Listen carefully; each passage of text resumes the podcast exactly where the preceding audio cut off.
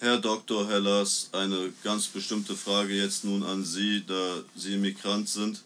Sind Immigranten mittlerweile nicht die besseren Deutschen?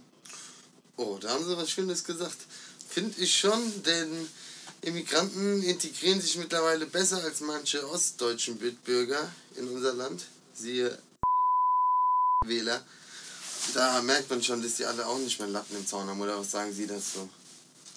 Ja, die können wir halt nicht abschieben. Ich meine, wir wissen ja, wir, wir haben ja äh, zusammen entlarvt, wer der Imperator ist. Willst Ja. du spoilern? Oh, ich weiß nicht, kann man das sagen? Ich, ich denke schon. Kann man es vielleicht so verpacken? Ja, der Gauland ist auf jeden Fall der Imperator. Richtig. Er hat selbst Ja. gesagt. Er hat den Ersten Weltkrieg überlebt, hat er gesagt. Er ist hier im Exil. Er ist aus Star Wars. Real Talk.